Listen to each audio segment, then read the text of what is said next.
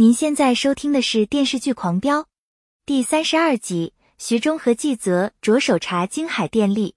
徐忠和纪泽坐镇指挥中心，全面布控抓捕唐小龙。安心带着公安干警来到石磊种业公司，他查到唐小龙保镖艾希、林北和徐泰来都是公安部 A 级逃犯。徐忠通过对讲机通知各小组多加小心。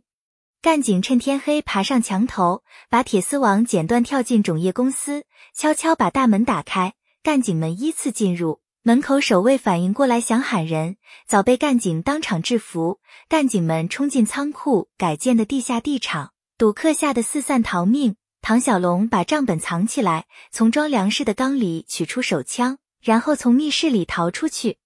干警很快发现唐小龙的下落，对他穷追不舍。唐小龙从密室里逃出来不久，就被干警追上，他只好爬上屋顶，因为恐高吓得瑟瑟发抖。安心闻讯赶来，劝他把高启强的罪行说出来。唐小龙誓死不会背叛高启强，他想跳楼而死。安心不顾一切冲上去拉住他的手，唐小龙才幸免于难。与此同时，指导组成员兵分几路开始收网行动。方宁带一个小组来养老院找陈峰。他曾经是京海市法院院长，涉嫌为唐小龙违规减刑。陈峰百般狡辩，口口声声称自己做事合法合规。方宁明确表示，指导组已经查出真凭实据。陈峰顿时傻眼了。纪泽带一个小组来找翟正奇，翟正奇已经写好了自白书，他也终于解脱了。纪泽感谢他的配合，经过大家不懈努力，打掉了以唐小龙为首的黑恶势力。也羁押了部分涉案官员，扫黑除恶工作取得了阶段性胜利。赵立东设宴请指导组成员，特意准备了山珍海味，感谢他们铲除了京海的黑恶势力和政法队伍的蛀虫。徐忠明确讲明，这才刚刚开始，指导组会继续留在京海查下去。几则自掏腰包请大家吃这顿饭，赵立东也只好作罢。从那天开始，投诉徐忠的信件如雪片般寄到省里。省政法委书记周志和让徐忠回来当面汇报工作。京海的工作正处在关键时刻，徐忠根本走不开。京海的百姓们对指导组的工作拍手称快，他们手捧锦旗等门感谢。石磊父母紧紧握着徐忠的手不放，感谢他拯救了石磊，给石磊一条生路。徐忠当众表态，还京海一片蓝天。不把残余的黑恶势力和干部队伍的害群之马清理干净，就不会离开。群众们欢呼雀跃。蒋天送来马到成功的木雕，感谢指导组还他一个公道。徐忠和几则明白他的心意，让他把木雕拿回去。唐小龙一问三不知，拒不交代高启强的所作所为。审讯室的灯突然灭了，唐小龙想咬舌自尽，被干警当场制止。徐忠怀疑这次断电是人为造成的，只是猜不到对方的目的何在。方宁查到在指导组盒饭里放卡片的是招待所女服务员，电力局的人胁迫他这么做，否则就断了他家的电。女服务员家里老人有糖尿病，一旦断电，冰箱里的胰岛素就报废了。唐小龙在活动室椅子下面摸到一张纸条，上面写着一切安好，正在想办法。他没看完就被狱警发现，唐小龙拒不交代谁给他传消息，给他传纸条的狱警已经交代了所有事实，唐小龙还是不开口。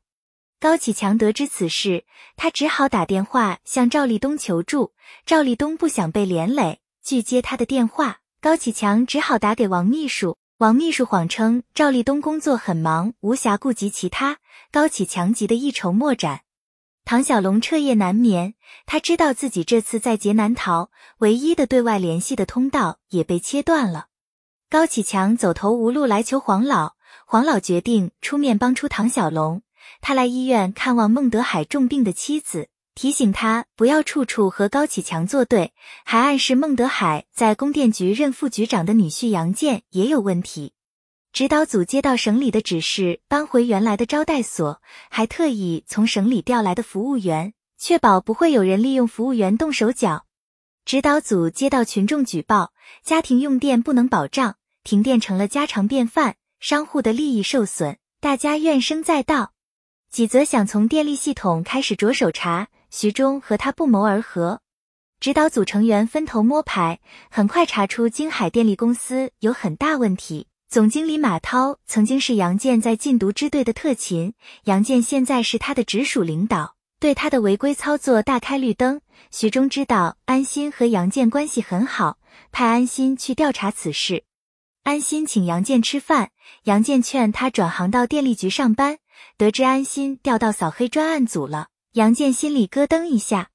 孟玉随后赶来，安心请孟玉在栏目中报道唐小龙的事，孟玉满口答应。杨建不想得罪高启强，劝孟玉慎重，可孟玉心意已决。周末的时候，孟玉带摄制组来拍摄，安心对他表示感谢，希望周一就能播出。安心想去家里看望孟德海，孟玉答应替他转告。拍摄结束以后，孟玉连夜剪辑样片，保安突然出现在办公室门口，孟玉以为有坏人。情急之下，拨通了安心的电话。保安看到办公室亮灯过来，一看究竟，孟雨才放下心来。安心听出他的不安，想让杨建来接他。孟雨觉得没必要。安心下班就去孟德海家，杨建亲自来接孟德海下班。孟德海不坐他的豪车，杨建也不再勉强。孟德海和杨建回家，孟玉和安心正在准备包饺子。